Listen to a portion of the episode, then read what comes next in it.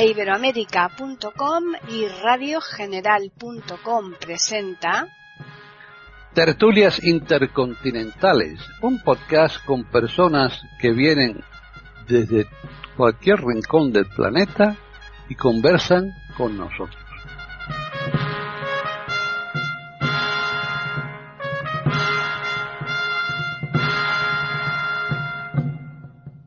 ¿Qué tal? Bienvenidos un día más a tertulias intercontinentales en iberoamérica.com. Soy Paqui Sánchez Galvarro y hoy el grupo está bastante reducido por diferentes circunstancias. Es que, claro, estos puentes que hemos tenido, estos macropuentes que parecen acueductos más que puentes, eh, se nota. Y eh, bueno, en cambio tenemos una incorporación Así pues, vamos a comenzar precisamente saludando a este nuevo contertulio, que no es nuevo porque ha estado aquí en reiteradas ocasiones. Así que, ¿qué tal, Juan Carlos Parra? Hola, Paquita. Hola, iba a decir a todos. Hola, Jorge. y poco más. No hay poco más, no. Simplemente decir que estoy aquí como sustituto, como suplente de, Hilario. En la, bueno, aquí suplente no hay nadie. Aquí estás, de momento estás de titular. Después ya veremos. lo que trato de decir es que, cuando el maestro se, se, ponga bien o quiera aparecer, aquí tiene su asiento, ¿no? Eh, daros las gracias también a vosotros por invitarme a participar en estas tertulias y bueno, intentaremos aportar lo que, lo que podamos, ¿no? Pues seguro que mucho y bueno. Así que vamos a finalizar eh, de principio a fin, en un plumazo, con Jorge Muñoz. ¿Qué tal, Jorge? Hola Paqui, un gusto saludarte y darle la bienvenida a Juan Carlos, que espero que sea un contertulio permanente de este grupo, ya que siempre él aporta y es muy grato compartir con él y por supuesto saludar a nuestros auditores para que compartamos el tema de hoy. Un tema que a muchos les puede interesar porque yo creo que quien no ha tenido a lo largo de su vida alguna vez telepatía. ¿Mm? Así que de eso se trata, de hablar un poquito de qué es la telepatía y eh, si es verdad que existe o, son otras manifestaciones diferentes, así que nuestro contertulio se van a encargar de hablar un poquito de ellas. Así que, bueno, pues empezamos con Juan Carlos. Bueno, pues a ver, mm, hay una eh, controversia en este tema. Yo, a ver, soy muy escéptico también. Eh, bueno, diré que eh, mi forma de pensar es un poco como, como en la religión, ¿no? Soy un poco agnóstico por un lado soy muy racional y entonces este tipo de cosas y tampoco la ciencia lo ha demostrado eh, bueno, pues son eh, ciencias exactas. Y por otra parte, y por otra parte, pues bueno, eh, por la, la, forma que tengo de escribir, que tú me conoces, Paqui, ¿no? Las cosas mm. que he escrito, bueno, pues mi forma, a mí sí me, me gusta este tipo de cosas para aplicarlas en mis textos.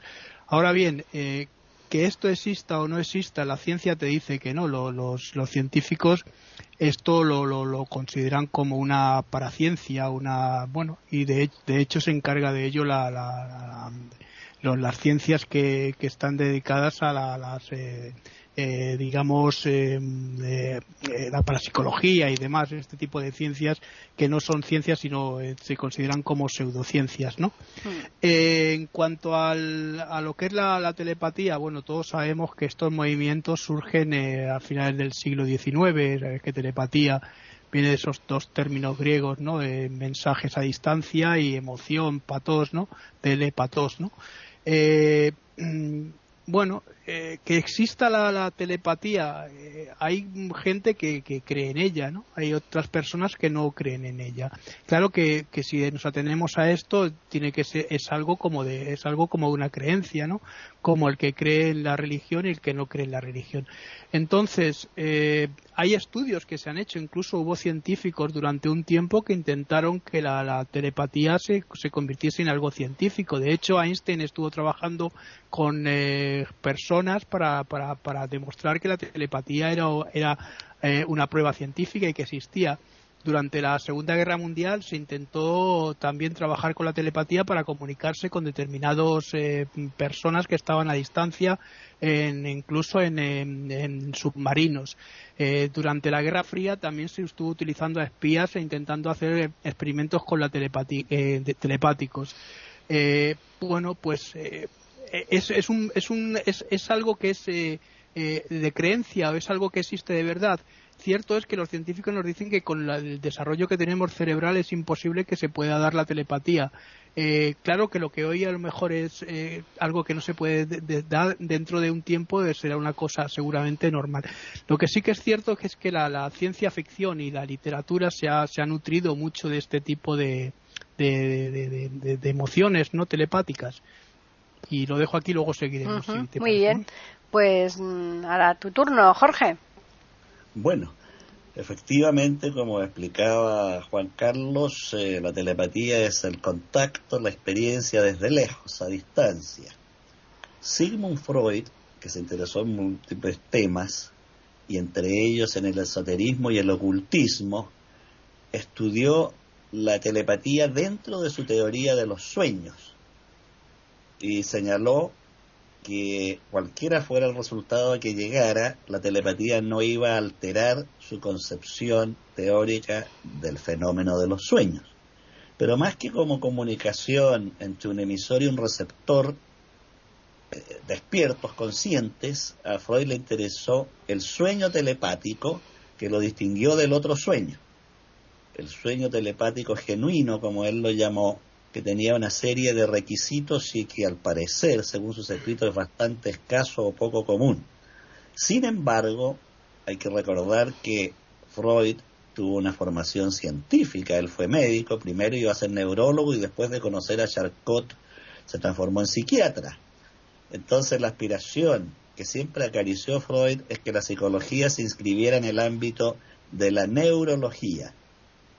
De modo que para él la telepatía tenía interés, al igual que la hipnosis, pero eh, dentro de lo que él dedicó a los estudios esotéricos u ocultistas y no llegó a conclusiones definitivas en este plano de la, de la telepatía.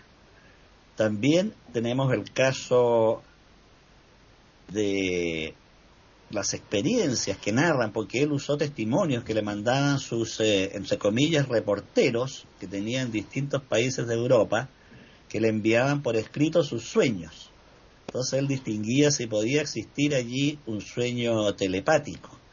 Recuerdo una carta que recibe Freud en que un señor le dice que estando él en Alemania y su hija en otro país, él habiéndose casado por segunda vez y esta hija era hija del primer matrimonio, sueña este hombre que la hija que está en otro país, que está esperando familia, sueña que hay mellizos, pero estos mellizos lo curioso es que los tiene su primera esposa de este hombre. La primera esposa tiene mellizos y los describe con muchos detalles, uno con el pelo rubio, el otro un castaño colorín, que están los dos durmiendo en una cuna, el uno frente al otro, que uno se parece a él, eh, al abuelo, y el otro más a la madre, que en el sueño es la esposa de este sujeto.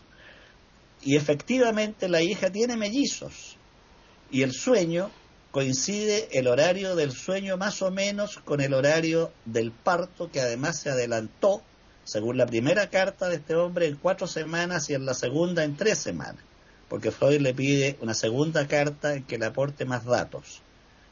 Pese a, lo impresionante de, entre comillas, la coincidencia, ¿no? Que el sueño es más o menos a la hora del nacimiento, Freud dice que no califica este sueño para calificarlo de sueño telepático, porque faltan antecedentes.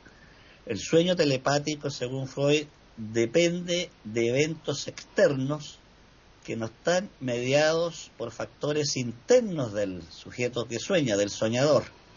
Y ahí se extienden decenas de páginas, muy copioso Freud, para escribir sobre esta carta y este sueño, señalando que habría sido más importante una entrevista personal donde el soñador habría podido agregar más cosas y él consultar mucho más. De modo que Freud buscó el sueño eh, telepático. Otro eh, distinto es el caso de Carl Gustav Jung, que me parece extraordinariamente interesante, ya que para Jung, en el caso de la telepatía, que él lo, lo estudia de forma más o menos paralela a su estudio de la sincronía, no hay un transmisor y un receptor. Esto es lo más notable y asombroso. Lo que dice Jung es que el pensamiento es un espacio común universal, que hay un pensamiento universal. Y por lo tanto la telepatía se produce cuando dos sujetos conscientes han logrado trasladarse del espacio mental que usamos cotidianamente a este espacio mental común. Por lo tanto, no hay ninguna transmisión, sino que ambos sujetos comparten el mismo pensamiento. Voy a poner un ejemplo. Pedro y María sintonizan el mismo canal de televisión, Discovery Channel. Por lo tanto, están compartiendo un espacio televisivo común. Esto mismo pasa en la telepatía según Carl Gustav Jung. Se comparte un espacio común en esa mente universal. Esto es extraordinariamente novedoso y distinto, ya que no hay una transmisión de ondas aquí. Y por el momento, para no acabar el tiempo, voy a dejar aquí para cederle la palabra a Juan Carlos. Muy bien, pues se toca, Juan Carlos. Están escuchando tertulias intercontinentales en iberoamérica.com.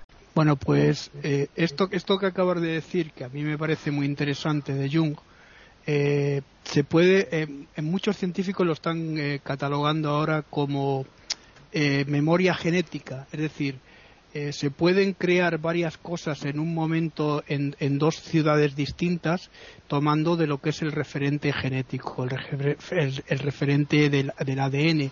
Porque si yo estoy escribiendo una historia en, en Madrid, eh, puede haber otra persona que en Chile esté escribiendo la misma historia, a, digamos, eh, me, mezclándola con la, lo que son las eh, formas idiosincrásicas de, Chile o de China, pero se está creando la misma historia. Esto se, eh, eh, lo que ahora modernamente se llama recuerdo genético, ¿no? Y es posible que se dé. Otra de las cosas de la telepatía se, habla, eh, ha hablado durante mucho tiempo, me hablabas de, Jung y de, de Freud. Bueno, eh, anterior a, anteriores a, a, a, este, estos movimientos, ¿no?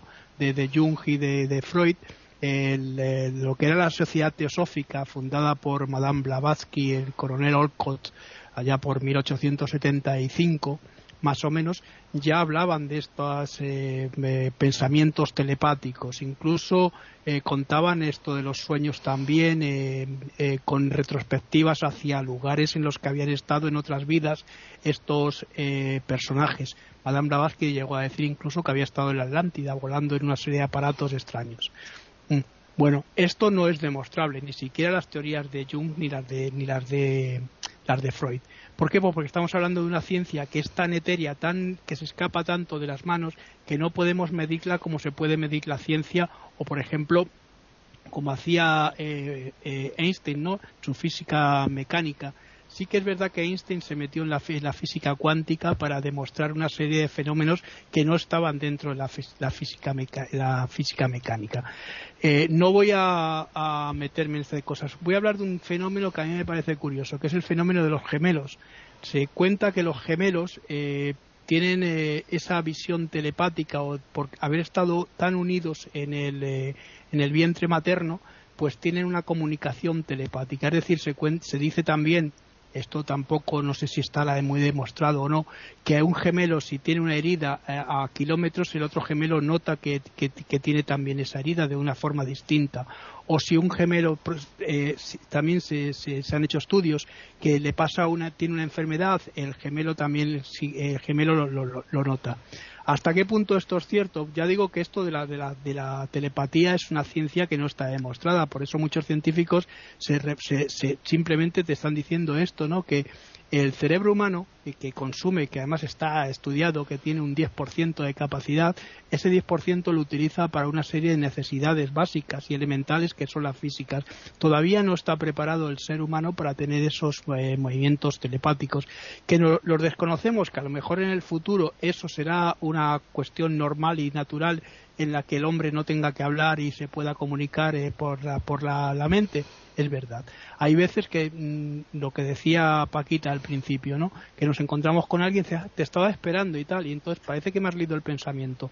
bueno, pues esto a lo mejor se puede llegar a producir, no sabemos tampoco cómo funcionan determinadas eh, ondas dentro del cerebro, ¿verdad? Y aquí lo dejo para que Jorge continúe. Muy bien, pues tu turno, Jorge. Bueno, el yogi Ramacharaka, conocido también como William Walker Atkinson, señala que el pensamiento funciona en ondas tal como ocurre cuando uno arroja una piedra al agua y sobre la superficie se empiezan a extender ondas circulares que se van agrandando cada vez más en su diámetro. Pero, señala Ramacharaca, que a diferencia de las ondas sobre la superficie del agua, se expanden en un solo nivel, en el nivel del plano horizontal, el pensamiento ondea en todas direcciones a partir de un centro común, como ocurre con los rayos del sol. Aquí tenemos la teoría de las ondas, a manera de las ondas radiofónicas que se transmiten de un espacio a otro. De hecho, cuando cualquiera de nosotros enciende el radioreceptor, está usando la comunicación a distancia. Yo escucho, por ejemplo, Radio Madrid, acá a través de Internet, y escucho lo que está diciendo el locutor a miles de kilómetros en la capital española. Hay una transmisión en ondas, a distancia. En la Universidad de Washington se hizo el siguiente experimento relacionado con la telepatía. Y ya se cree que la telepatía artificial eh, va a ser ya casi un hecho. Eh, pusieron a dos personas en un edificio grande, en habitaciones distantes, pero se rodeó la cabeza de cada uno con una malla eh, formada por electrodos.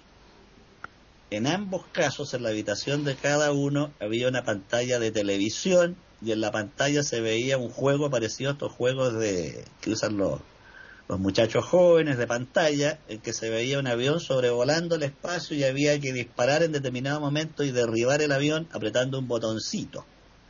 Entonces, el emisor, que está, digamos, en la habitación A y el receptor en la B, el emisor tenía que pensar en qué instante apretar el botón y derribar el avión. Y efectivamente el receptor captaba el pensamiento de este emisor y apretaba el botón en el instante que el emisor lo deseaba y derribaba el avión. De modo que esto estaría probando la emisión de ondas electromagnéticas, pero que tienen que ser con este aparato electrónico de ayuda. Es decir, que a futuro si las personas anduvieran, estoy imaginando ya, con un casco provisto de estos electrodos, yo podría comunicarme con Paqui allá en España para que me prepararan una buena paella diciéndole que aterrizo dentro de dos horas en Madrid, lo cual sería muy agradable para mí. Genial, y para mí. Entonces, este es un experimento ya científico que se realizó en la Universidad de Washington, que es distinto a lo que uno escucha comúnmente cuando una persona dice, oye, pensé hoy día en ir a ver la película X y resulta que a la hora me llama por teléfono Juanita y me dice, oye, vamos a ver la película X que la dan en tres horas más. Eh, es distinta a esta eh, telepatía natural, mucho más espontánea y directa, sin la ayuda de aparatos. Pero tal como dice Juan Carlos, la ciencia sigue siendo muy escéptica a este respecto, me refiero a la telepatía natural, espontánea, que todos conocemos y aludimos al hablar de ella. En cuanto a que ocurren cosas a distancia simultánea, eso es indudable. Eh, el inventor de la televisión, Philo Farnsworth, un genio de la física, que la diseñó cuando tenía 16 años y murió en la mayor pobreza en Estados Unidos, como ocurre muchas veces con los hombres geniales, eh, hizo el diseño del aparato y simultáneamente en Rusia otro científico hizo más o menos el mismo diseño. El científico español eh, Santiago de Ramón y Cajal descubrió la sinapsis química del cerebro y, en el mismo tiempo otro médico italiano descubrió la sinapsis eléctrica del cerebro y ambos obtuvieron el premio Nobel de Medicina el mismo año. Escuchaba ayer era un matemático haciendo estudios de matemática y decía que a diferencia de lo que creemos a nivel común, en un grupo de 60 personas, si ustedes reúnen 60 personas, hay un 99% de probabilidades de que al menos dos tengan el cumpleaños el mismo mes. O sea, no es tan extraordinaria esta ocurrencia de, entre comillas, coincidencias o lo que Jung llama sincronías. Y por el momento quedo aquí, Paqui. Están escuchando tertulias intercontinentales en iberoamérica.com. Bien, pues continuamos con Juan Carlos. Otra de las, eh, de las cuestiones también que se ha hecho y se ha experimentado ha sido, eh, tú hablabas de, del el escritor, autor de, del Kibalion, ¿no? Bueno, pues hay otros autores también que hablan de los sistemas de los Buda, eh, de los lamas tibetanos, ¿no? Se comenta que hay mm, que pueden comunicarse desde sus monasterios a través de una meditación muy especial con otras personas que están, por ejemplo, viviendo en Londres. De hecho, se comentaba incluso que se puede en bilocal. Eh, pero estas bilocaciones mm, son tan, poco, tan poco probables como pues, se puede producir ahora la telepatía. Es decir, perdonad que yo sea tan escéptico en este tipo de cosas, pero es que eh, me cuesta mucho trabajo pensar que alguien puede realizar una serie de comunicaciones a distancia mediante solo la capacidad mental que ahora tenemos. Si estamos viendo que con la capacidad mental estamos destruyendo el planeta, ¿cómo vamos a poder comunicarnos? Es un poco absurdo, pero bueno, eh, digo que esto es mi forma de pensar.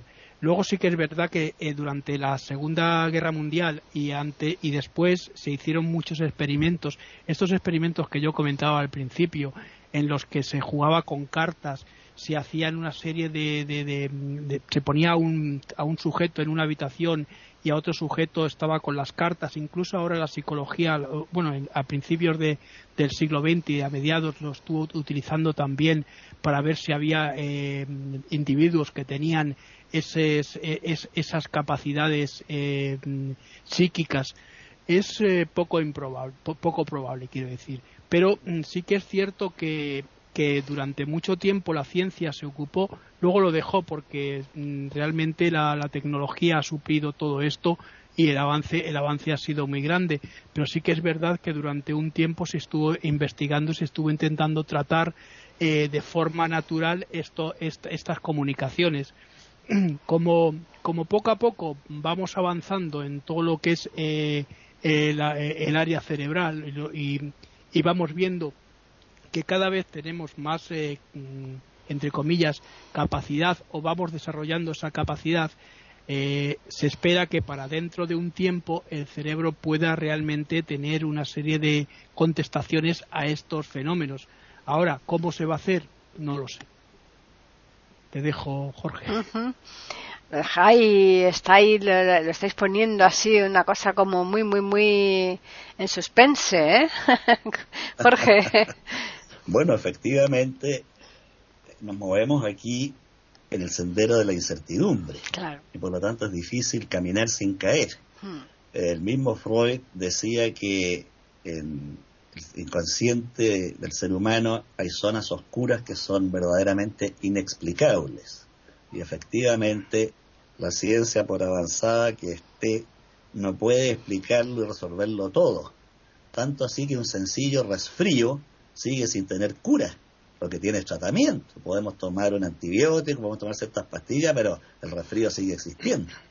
Algo tan sencillo como eso. Los dolores de cabeza y las jaquecas, que parecen tan antiguas y, elementales, al lado de otros descubrimientos científicos, siguen atormentando a millones de personas. Y no hay más que paliativos. De modo que, si bien es cierto el desarrollo científico es importantísimo, no hay que hacer de él una nueva religión. Eh, yo me voy a permitir aquí contar tres experiencias personales que ya las conté hace mucho tiempo en otra tertulia, pero creo que encajan muy bien con el tema que hoy nos reúne y pueden haber auditores que no las han escuchado. Eh, mi padre falleció el año 76 en forma trágica en la ciudad de Valdivia, al sur de Chile, y yo en ese año estaba acá en Santiago, más o menos a mil kilómetros de Valdivia, para que tengan una idea los auditores de la distancia geográfica. O sea, viajando en bus entre Santiago y Valdivia, en ese año eran más o menos entre 10 y 11 horas de viaje. Mi padre falleció el 18 de diciembre del año 76, a pocos días de la Navidad. Yo estaba acá en Santiago y por la noche tuve un sueño terriblemente angustioso. Soñé que me movía en el interior de un edificio cuyas paredes eran de color blanco, enteramente blancas, y en su interior había numerosas escaleras por las cuales yo subía y bajaba, pero con un estado de agitación anímico y emocional tremendo, y llevaba a mi hermana de la mano y a mi espalda había una respiración que jadeaba en forma angustiosa. Esto fue el 17 de diciembre en la noche. Por la mañana, aquí en Santiago, para que los auditores de España tengan una idea, el promedio de la temperatura en Santiago es entre 31 y 34 grados, a la sombra. Sin embargo, al otro día yo me vestí con una camisa negra, que en Occidente todos sabemos que simboliza el luto. Y tenía en las manos, en la mañana, cuando me van a avisar, un libro cuyo título era El shock del futuro. La palabra shock todos sabemos que significa impacto, golpe. Y efectivamente se abre la puerta del salón donde yo estaba con este libro, entra una tía mía, me echa en la boca una pastilla que después supe que era un sedante, me metió a la fuerza un vaso de agua y me dice que mi padre estaba grave, pero en realidad ya había fallecido. Y después me dijeron. Y efectivamente mi padre falleció en el interior de un edificio con muchas escaleras interiores pintadas de blanco las paredes. Yo estaba acá en Santiago, a miles de kilómetros de la ciudad de Valdivia. Esto podría ser, según lo que leído de Freud, un sueño telepático. Habría que ver si el maestro del psicoanálisis lo habría aceptado como calificando para ese tipo de sueño. Pero es una experiencia que nunca he olvidado por lo fuerte que, que sucedió y que me marcó. Segunda experiencia, para que también la he escuchado, eh, tengo un cuñado que vive aquí al frente mío, casado con mi hermana mayor, y estaba de cumpleaños, entonces yo lo llamé por teléfono y le dije, mejor dime qué te gustaría que te compre, porque a veces uno compra cosas que no, no le atraen para nada a la persona, pero por cortesía las agradece. Y me dijo, mira, hace tiempo que ando buscando, quiero tener la película eh, Lores de Arabia. Y no la he encontrado, regálamela. Ya le dije, acompáñame tú mismo, le dije a la tienda, vamos a buscarla. En esos años, cuando ocurrió este episodio, había aquí cerca en la comuna una tienda que se llamaba eh, que era una cadena de, no sé si existirá en España o existió alguna vez, sí, sí, sí, existe, de tiendas que vendían música y películas, una cantidad enorme. Y había una tienda grande acá donde estaban las paredes, pero del piso al techo, lleno de escaparates con películas, discos, música, y unos canastos gigantes pero donde habían cientos de discos, carátulas para que uno buscara el cliente. Y no la encontramos. Entonces fuimos al mesón, donde estaba el vendedor, y buscó en el computador, buscó el listado y dijo, no, no tenemos en este local esa película. Y yo de repente le digo a mi cuñado, acompáñame a un canasto de esos grandes llenos de películas. Me paré al frente y hundí la mano hasta el codo y le dije, aquí va mi mano mágica. Levanto la mano y él lee Lores de Arabia. Ahí están los dos discos con la película. Se lo regalé, la tiene hasta el día de hoy. Tercera experiencia curiosa, puede ser una sincronía, estaba en el bus, en el autobús en el centro, iba por el centro de la ciudad, Santiago es una ciudad que tiene alrededor de 7 millones de habitantes, muchísima gente. Aquí en Santiago hay una actriz muy conocida, actriz de teatro y de televisión, que se llama Catalina Guerra que fue hija de un actor muy conocido dentro y fuera de Chile que hacía un personaje que se llamaba Pimpón.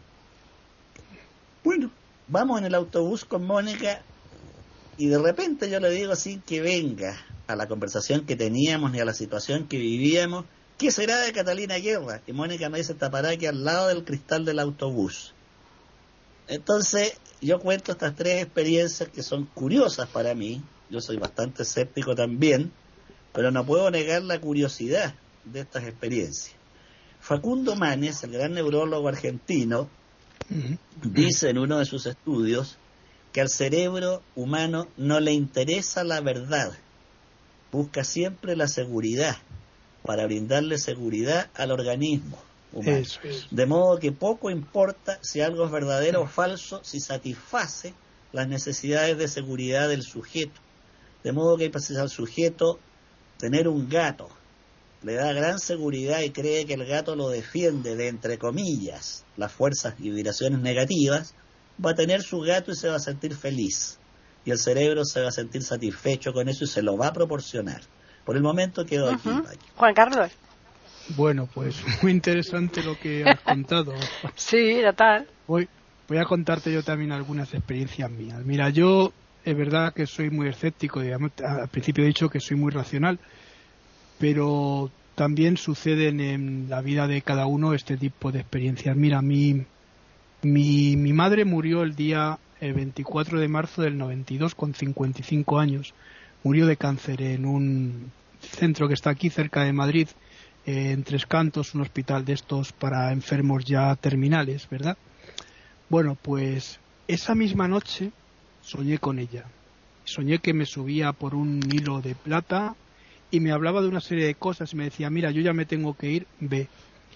Y el hilo se cortó y cuando me desperté vino mi padre a decirme, a darme la noticia y le dije, ya, ya lo sé, ya sé que se ha muerto. Y efectivamente se nos, eh, habían llamado cinco o diez minutos antes para decir que mi madre se había muerto.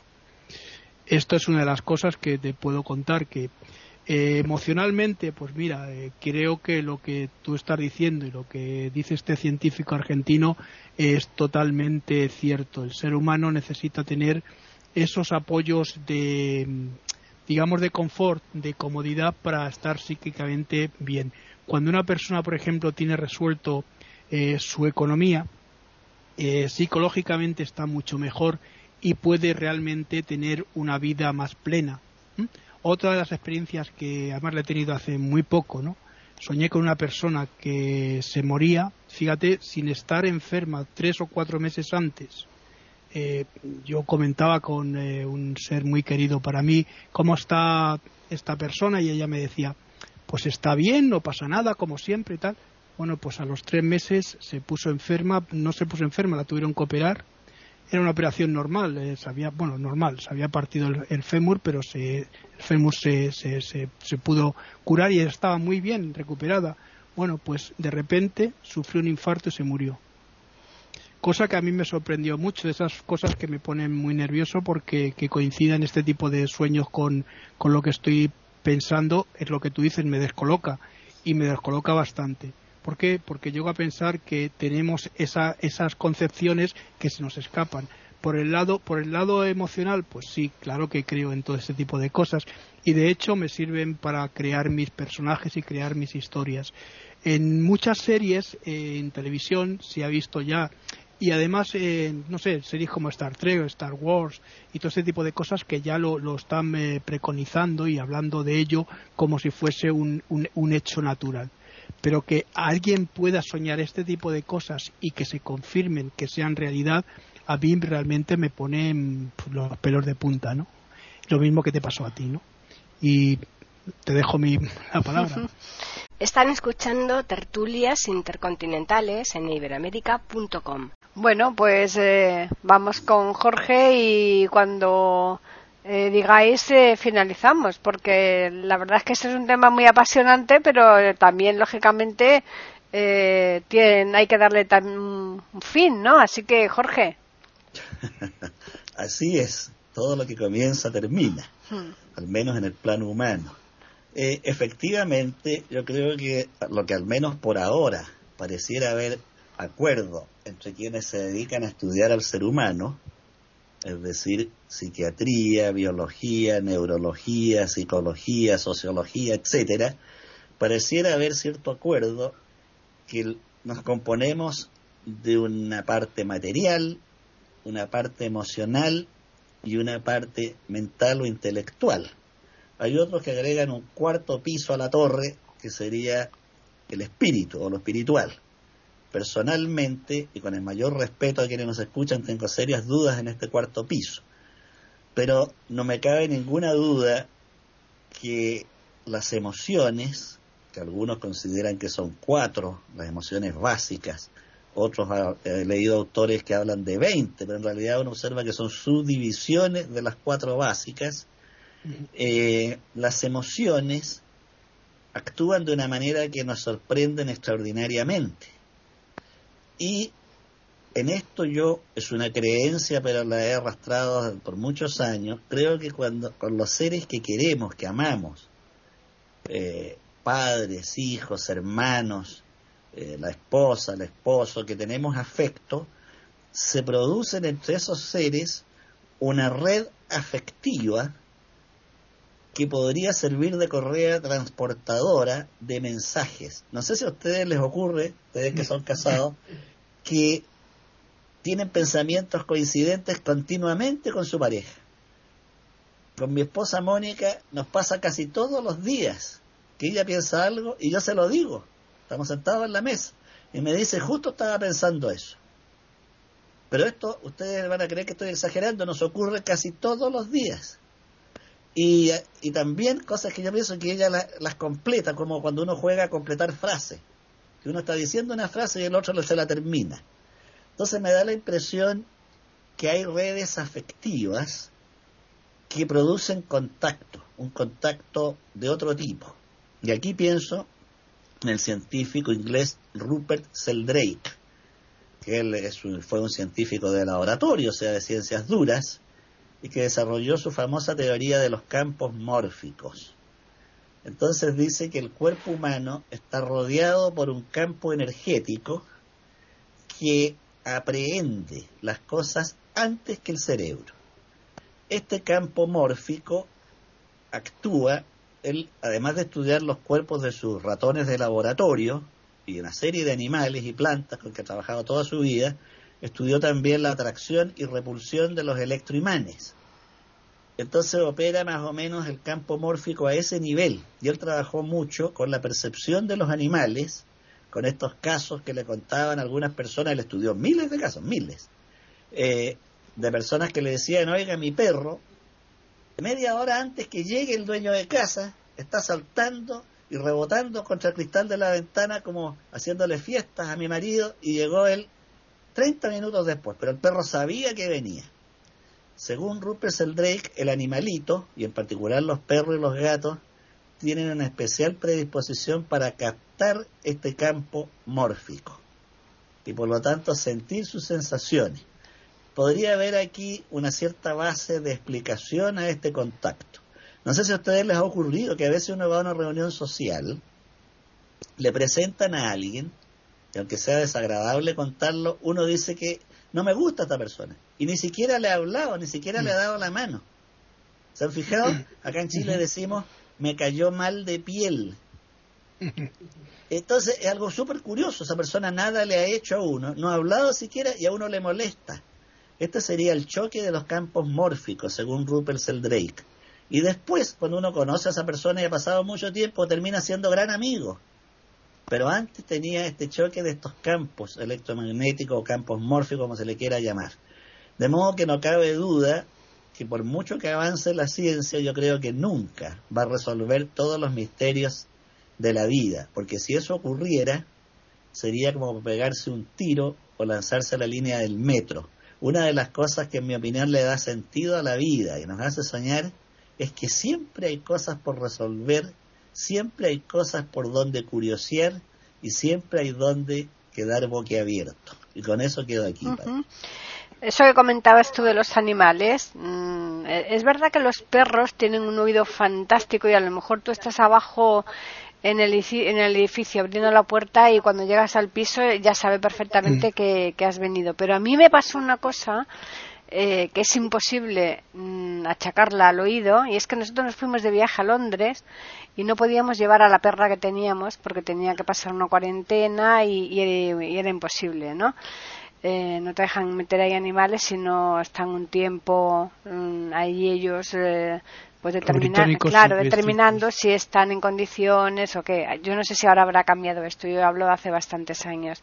Y nos fuimos mis hijos mi marido y yo y dejamos a mi perra una pastora alsaciana en mi casa con mi sobrino que adoraba a mi sobrino y mi sobrino la adoraba a ella ¿eh? o sea que por eso la dejamos ahí en casa se pasó los cuatro días que estuvimos fuera prácticamente sin comer.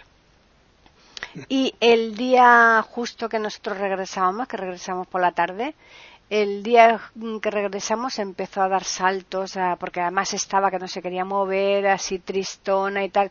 Y ese día por la mañana ya estaba dando saltos como, vamos, como, como si fuera una maravilla, comiendo de todo y tal. O sea, mm, pareciera totalmente que, que, adivinara el que ese día nosotros por la tarde llegábamos. O sea, es una cosa que si me permite. Sí, claro. Esto que te digo yo que estudió Rupert Sheldrake no tiene nada que ver con el oído ni el olfato de los animales porque son fenómenos a una distancia que no podía actuar el oído. Claro, Incluso habla del caso de un gato que sonaba el teléfono y seguía echado durmiendo en la casa. Pero cuando llamaba el dueño de casa, el gato saltaba al teléfono. Fíjate, si no, no es. que hay, una oficina. Sí, sí, sí. Ahí, cerca de donde tú eres, en, en Brasil, me contaba mi mujer que hay los, eh, los colibríes que se llaman bellaflor en, en portugués, ¿no? Bueno, pues sabes que hacen el recorrido de migración cuando va, llega, bueno, me imagino que ya los tendréis también por ahí, ¿no? Bueno, pues en, Brasil ponen en las puertas eh, unos eh, botecitos con azúcar, miel, para que puedan, bueno, pues alimentarse. Pues me contaba Lucía que cuando pasan los, los colibríes a las casas, dan una vuelta, salen es que va a haber una visita y efectivamente se produce esa visita. Es curioso, ¿no? Este tipo de, conexiones, ¿no? Es además muy bonito esta historia, ¿no? Eh, y luego y luego hay otra serie de cosas, lo que tú decías de entrar en un sitio de verdad, a mí me ha pasado muchas veces ver a una persona y decir, joder, esta persona me cae mal y no he hablado con ella apenas a lo mejor. Sí, sí, o cosas así, sí, sí es verdad que se han, se han producido. Hay una cosa que sí que tengo que decirte, hablabas del espíritu. Mira, es complicado lo del espíritu ahí yo creo que el futuro, y esto lo decía también Einstein, va a estar y está en la, en la física cuántica, ¿no? En la antimateria. Es decir, eh, estas imágenes que tenemos de, la materia y la antimateria todavía no están muy estudiadas. Decían algunos científicos que eh, la antimateria es el reverso de lo que es la materia, ¿no? Y que no se pueden encontrar en un momento dado porque surgiría esa, esa chispa que destruiría las dos, la materia y la antimateria. Eh, bueno, estamos hablando de un tema muy complicado y muy difícil porque es toda la teoría de cuerdas y, incluso los científicos dicen que todavía está sin demostrar. Estamos hablando de, una física que todavía no está, está en pañales. En cuanto al desarrollo que tú me decías, pues es que es curioso que muchas veces tengamos ese tipo de conexiones y muchas veces, como tú dices, eh, yo con, mi mujer muchas veces está hablando y, me, y yo termino. O mira, ayer mismo me estaba contando una cosa y mira, eh, ¿qué, pues si estaba pensando, claro, es, ese, esa conexión, es esa chispa.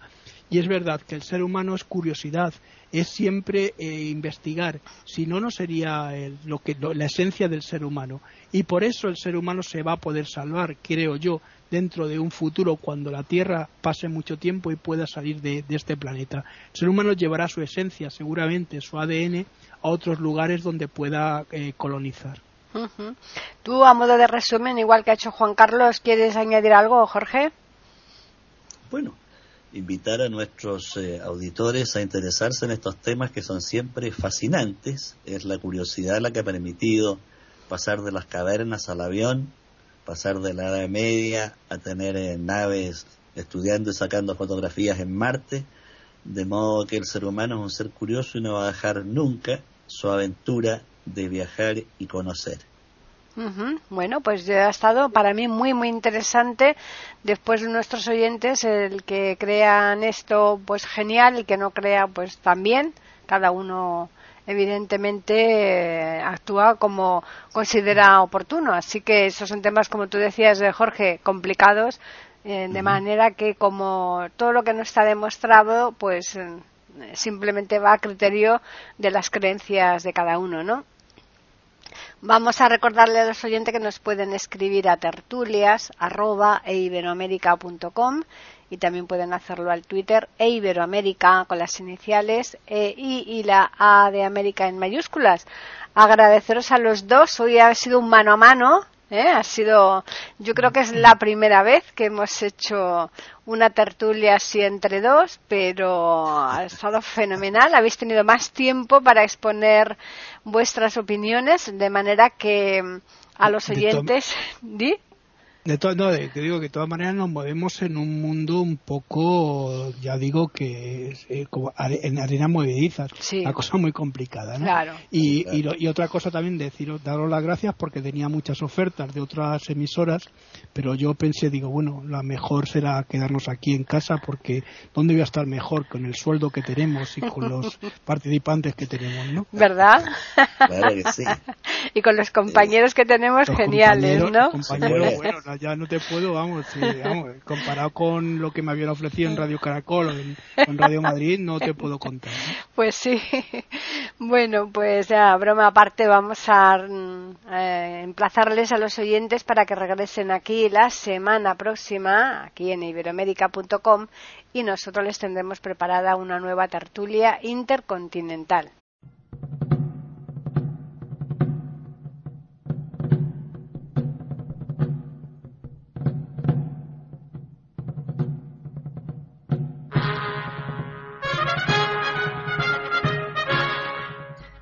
Acabamos de ofrecerles el podcast de tertulias intercontinentales. Aquí en iberoamérica.com y radiogeneral.com. Regresen la semana que viene para un nuevo episodio. Hasta la próxima semana.